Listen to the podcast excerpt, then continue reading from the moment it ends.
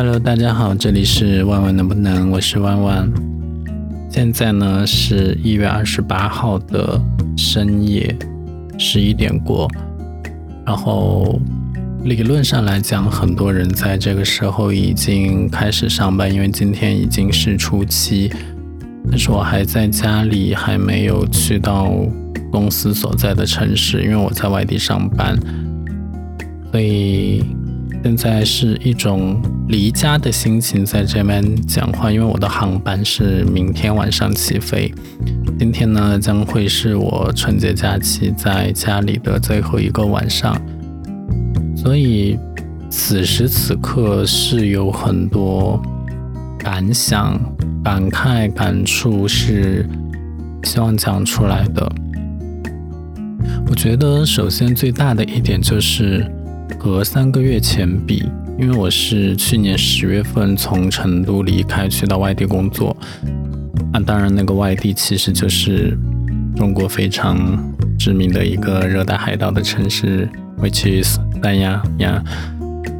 然后呢，我去年十月份离开的时候，我还有一点小 exciting，就是终于离开成都，可以去到另外一个城市工作生活。体验不一样的人生，就是毕竟活了三十多年了，却从来没有离开成都去外地生活过，只是出去旅游而已。而且我出去旅游，好像目前为止时长最多也就一个月的样子，就要回家了。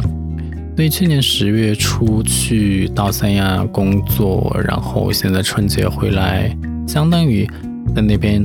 是待了大概三个半月的样子，唉，我觉得三个半月说长不长，说短其实也不短，但是我的心态很明显有一个变化，就是我去年我是一种啊，成都好无聊啊，我要离开这里，然后我要去另外一个地方工作，我很期待，我很向往，然后。我轻轻松松就去了，甚至打包了三个巨大的箱子，然后再加上提着两个行李箱加背一个背包，就带那么多行李一起去到那边。然后我现在此刻 right now 我的心情就是，我一点都不想走，不想留在成都，留在家里，因为经过这。三个月对三亚的了解，然后一些对比，一些生活习惯的迁移，以及对未来的一个嗯所谓的憧憬也好，规划也好，被实践的想法也好，我觉得其实成都还是更好的。嗯，说起来有点尴尬，就是好像现在是有一点。打脸的样子，就是当时明明也是自己，就是啊，死活要去到一个热带的海岛的城市，讨厌成都，肮脏的，就是空气质量非常不好，以及就是因为对成都也太习惯了，所以觉得成都很无聊，以及成都的冬天又非常的冷，太阳又很少。怪不得这边的人一出太阳就要出去晒，然后就像过节一样，就觉得确实那个时机也应该离开，然后出去看看。但是现在你说你出去体验了一下，你会发现，哎，三亚好像也只有好的空气和嗯比较好的一个天气，就真的太阳还不错。但因为我。其实是十月去的嘛，然后经历了十二月、一月，其实也经历了三亚的冬天。忘了说，三亚的冬天真的还挺冷的，就它的冷和内地的冷不一样。就是我们冷，我们是有各种御寒措施。在那边，因为我第一次去，我准备不足，就是我想到了我可能会在冬天回成都，所以我准备了一些御寒衣物，但很少。所以我御寒措施不足，让我真的在三亚就是十五度左右，我出去阳台晾衣服，穿短袖短裤，真的冷到不行。当然，这个可能是我的原因，就这让我发现了我本来一直向往的一个怎么说，就是啊不冷的城市的这一点，其实这个嗯，你想脑海中想象的图像也进行了幻灭，因为它其实是会冷的。那既然它会冷，成都也会冷，那对于我来说就区别就不大。就最多就只是他们时间冷的时间长和冷的时间短的这样的一个区别，再加上，哎，三亚城市建设不太 OK，生活配套也很糟糕，就是不吝啬的讲，是真的是糟糕，就是快递要等一周才到，京东没有本地仓。运气好的话，从海口发货，你第二天就收到了；运气不好，从广州发货就是要等个三四天、四五天。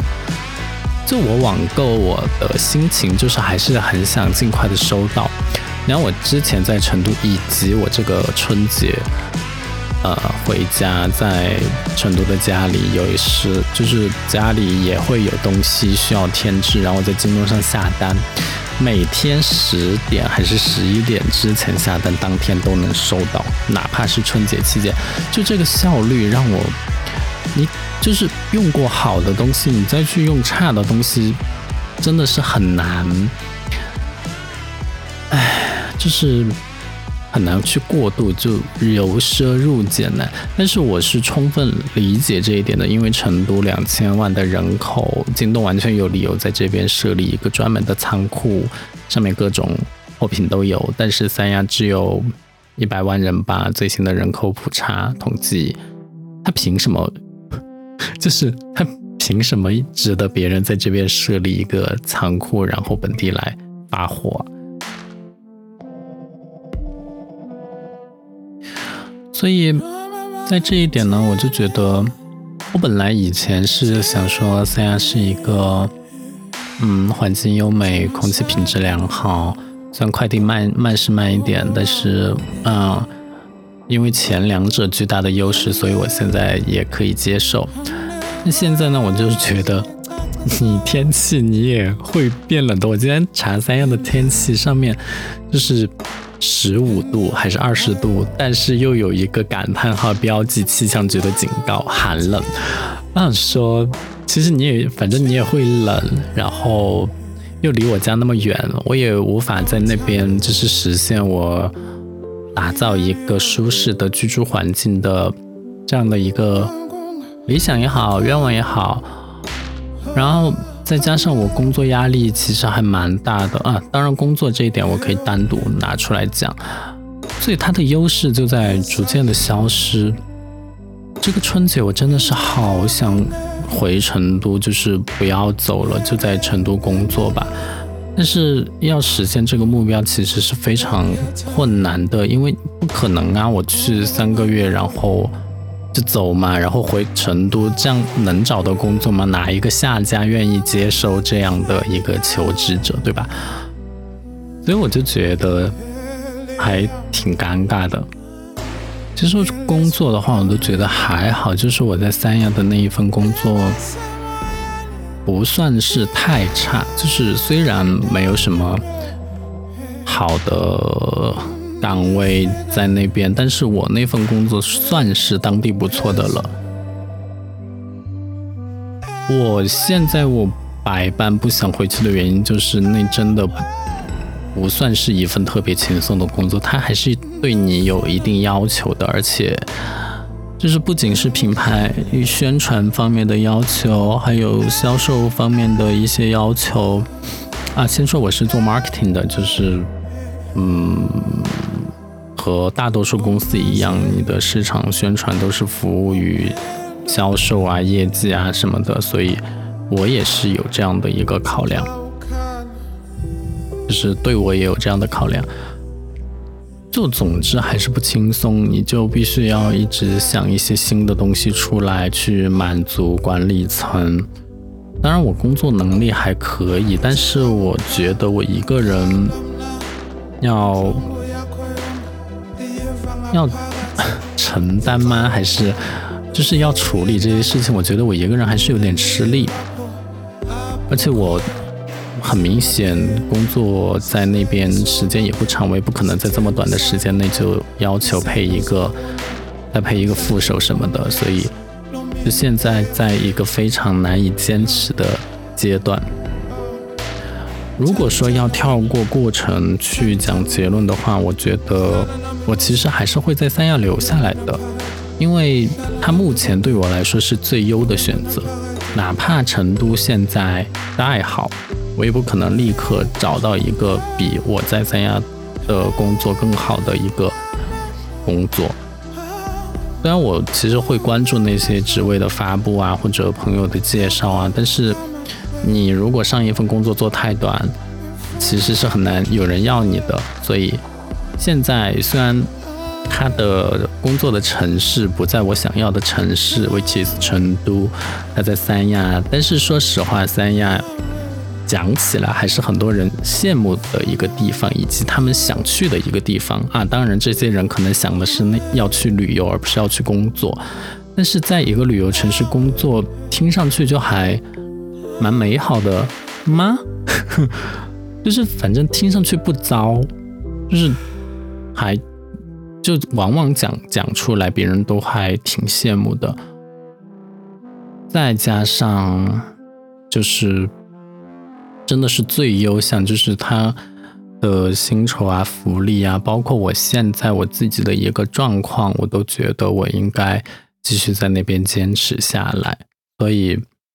Maybe 我现在就是只是 complain 一下，但是该我去完成的，我还是会去完成，去坚持。我明天还是会坐飞机走。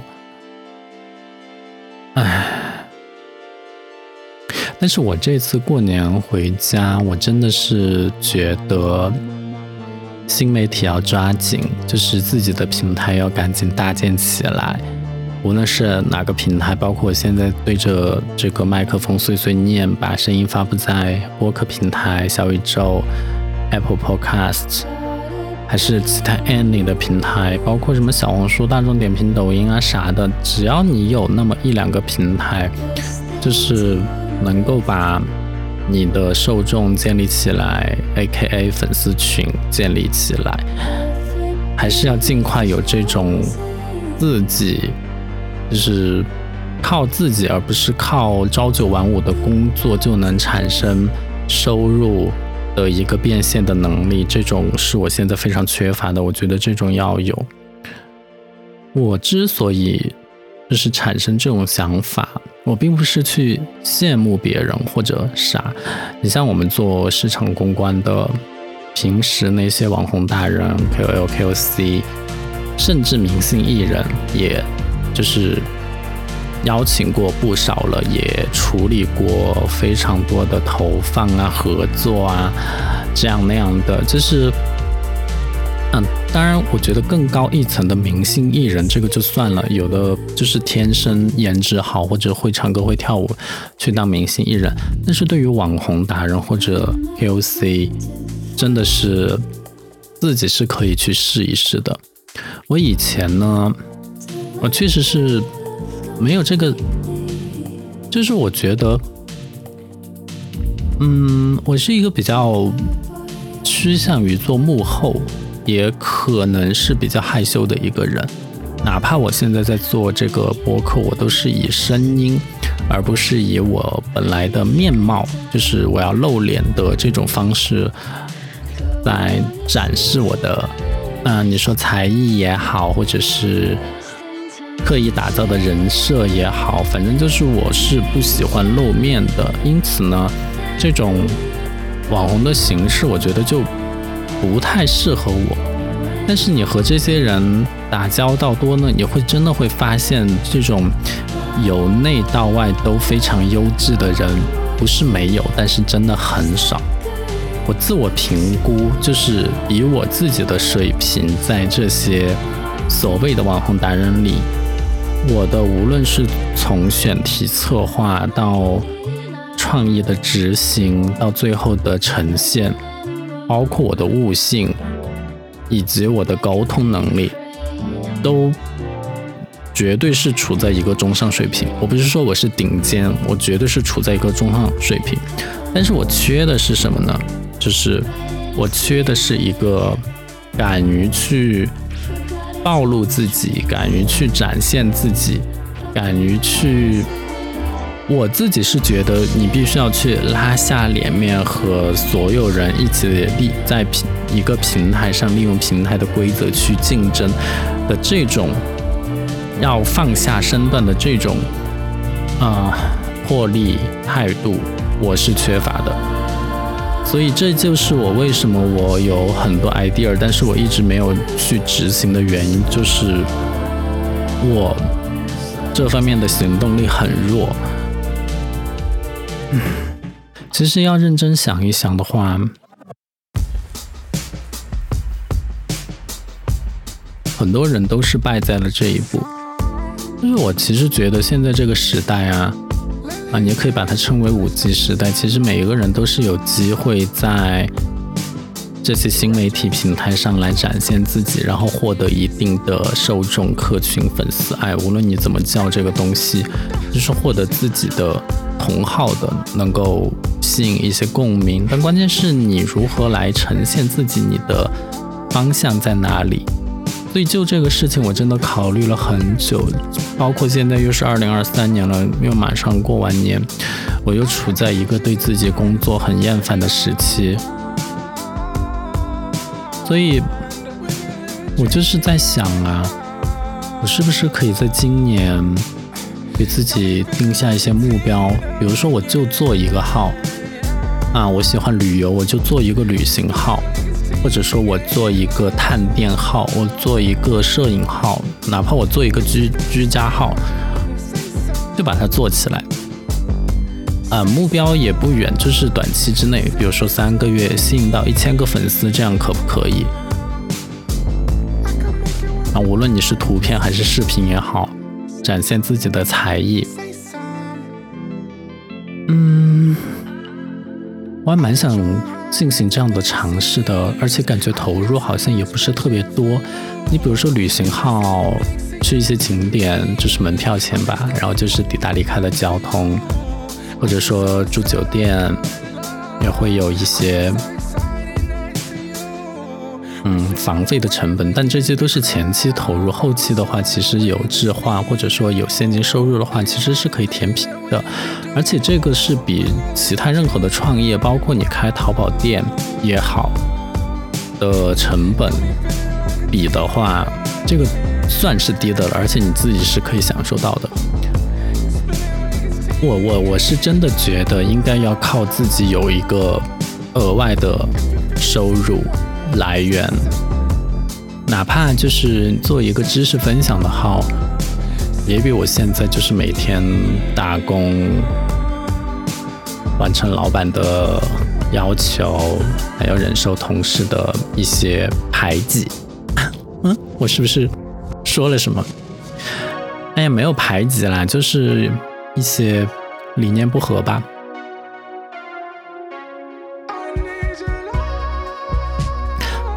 其实就是，如果做号的话，还是会有一些跟甲方打交道的一些东西。但是因为我本身自己就是做甲方的嘛，所以我更明白他的一个需求啊，就知道他想露出什么，想表达什么，包括哪怕就是看 brief，我也看得比别人更清楚一些，交流起来也更无障碍一点。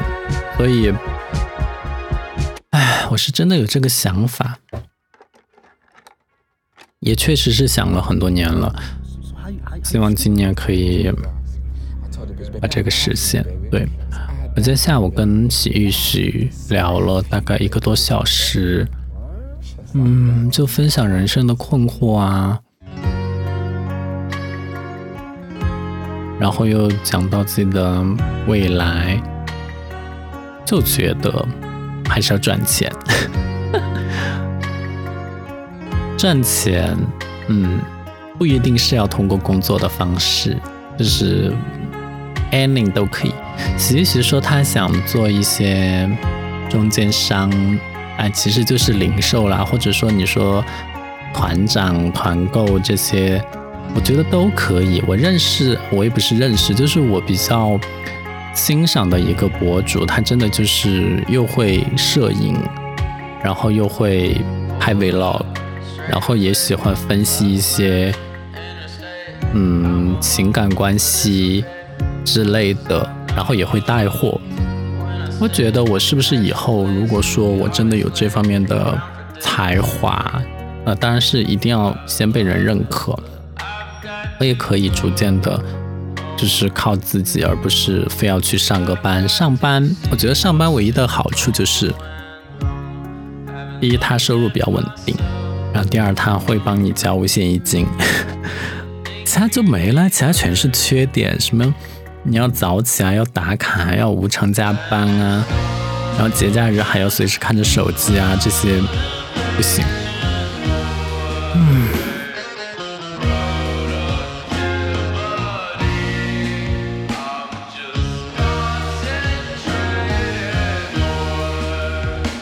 二零二三还是要有一个改变。我二零二二许下过这种愿望吗？没有。二零二二是感觉世界都要毁灭了，但是世界好像没有毁灭。再往前几年，就是自己的新年愿望，仅仅是想要去到更远的地方旅游，去多认识一下这个世界。但是其实。我今年已经，我今年就是要满三十五岁了。我觉得三十五岁，在很多互联网厂、大厂、小厂，看起来就是一个人生的分水岭。然后我还没结婚，也不可能结婚，至少在现在的这个现实环境下，也没有小孩。虽然少了很多负担，但是对于以后如果目迈入老年的话，其实我是危机感是比别人重的，所以我更要靠自己来获得一些东西。我现在就是单凭自己的话，但我觉得就是。就是，嗯，自己出去逛逛玩玩，然后也没有存什么钱，就感觉这样过好像也还行。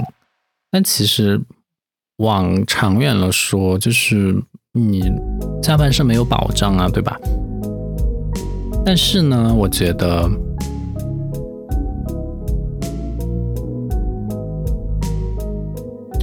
因为我在四川。大家知道四川的一个特色就是地震多，包括这个春节我也经历了一场地震，所以每次我觉得就是你要为未来着想考虑，然后现在就要收缩，就要保守的时候，就会来一场地震提醒你人生得意须尽欢，生命很短暂，意外随时都会有，所以能够现在尽情享受人生就去享受人生。我觉得两种观点都没有错，关键是要取得一个平衡，或者说你享受了现在的轻松快乐，那么对于十多年后，听上去好远，对于十多年后的自己的某一些失去保障的话，要能够接受。所以，假如说我未来是孤零零的一个人，但是我现在就是想到什么我都去做的话，我是否能接受呢？这个问题我今天先不回答，我觉得我也要思考一下。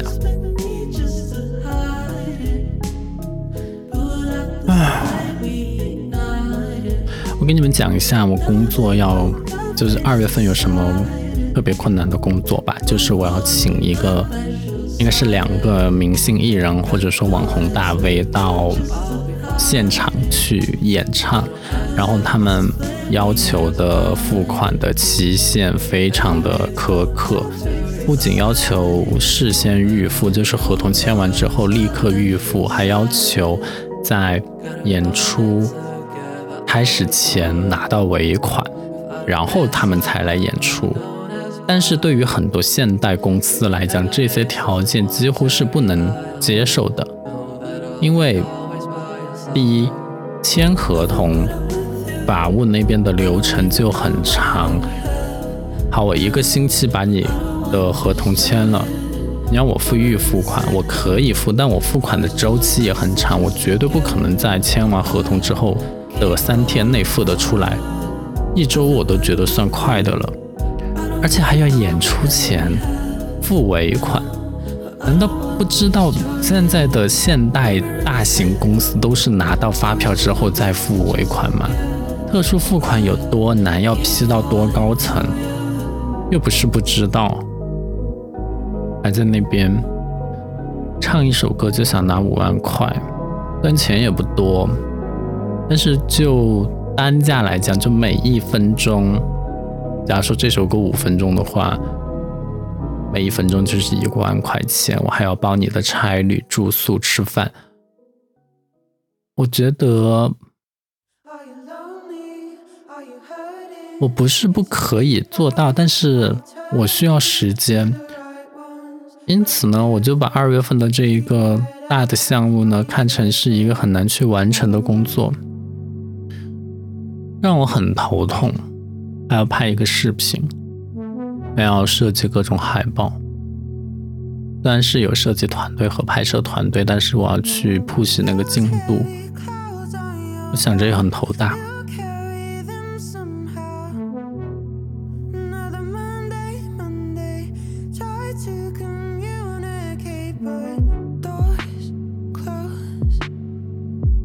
且最近播客其实粉丝增增长也很乏力，现在就是停留在七百六，已经停留了好长一段时间了。我觉得这个可能就是所谓的瓶颈吧，我也没有什么太优质的内容产生。我现在讲的也就是一些我在工作中的烦恼，因为我自己有烦恼的话，我其实也不可能给别人一些很好的人生的经验。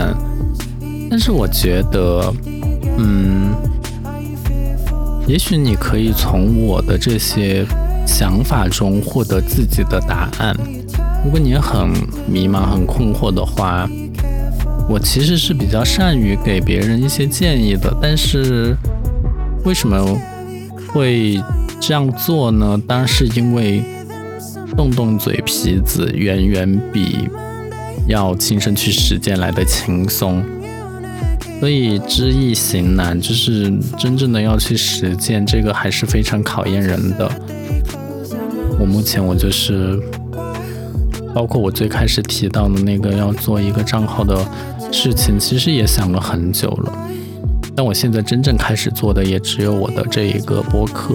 而且都没有在真很认真的做它，就是每个星期上来更新一下我的近况，就像一个日记一样。谁要看你的日记啊？你又不是哪一个名人，哎。但是如果我有一天真的出名了之后，这些播客内容全都会变成我的黑历史，你们要注意保存。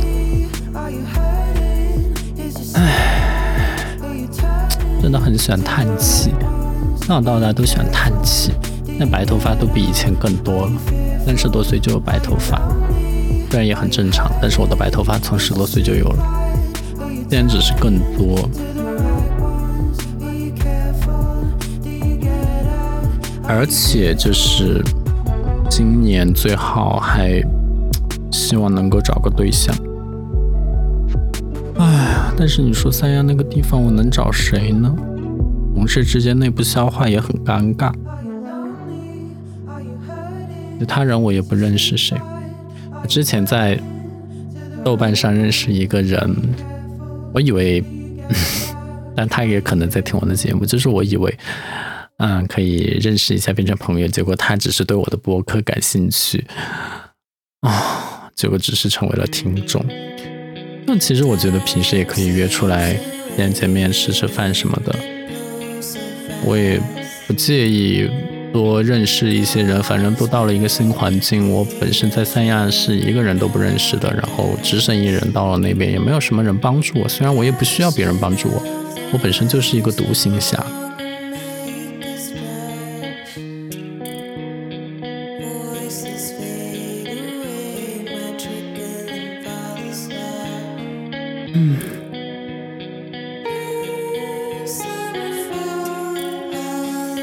觉得，就是关于我的后半生，后半生，我前半生还没过完呢，就是感觉很难可以允许另外一个人走进来了，因为我的这个性格又偏强势和追求一些完美。然后对卫生、对清洁又有较高的要求的啊！你也可以说我洁癖，但是我不承认。我觉得那个就是人每个人正常的应该有的卫生的水准，是很难再让另外一个人走进我的生活，或者走进我的房间，走进我的卧室。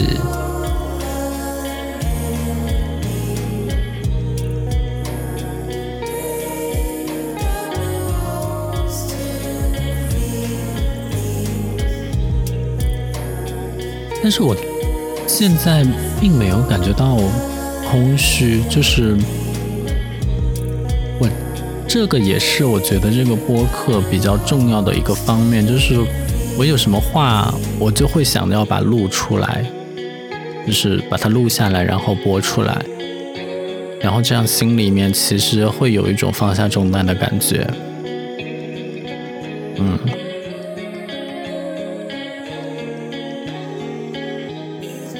所以，即使现在收听的人数不多，甚至掉粉下降，我还是会每个星期上来讲一讲。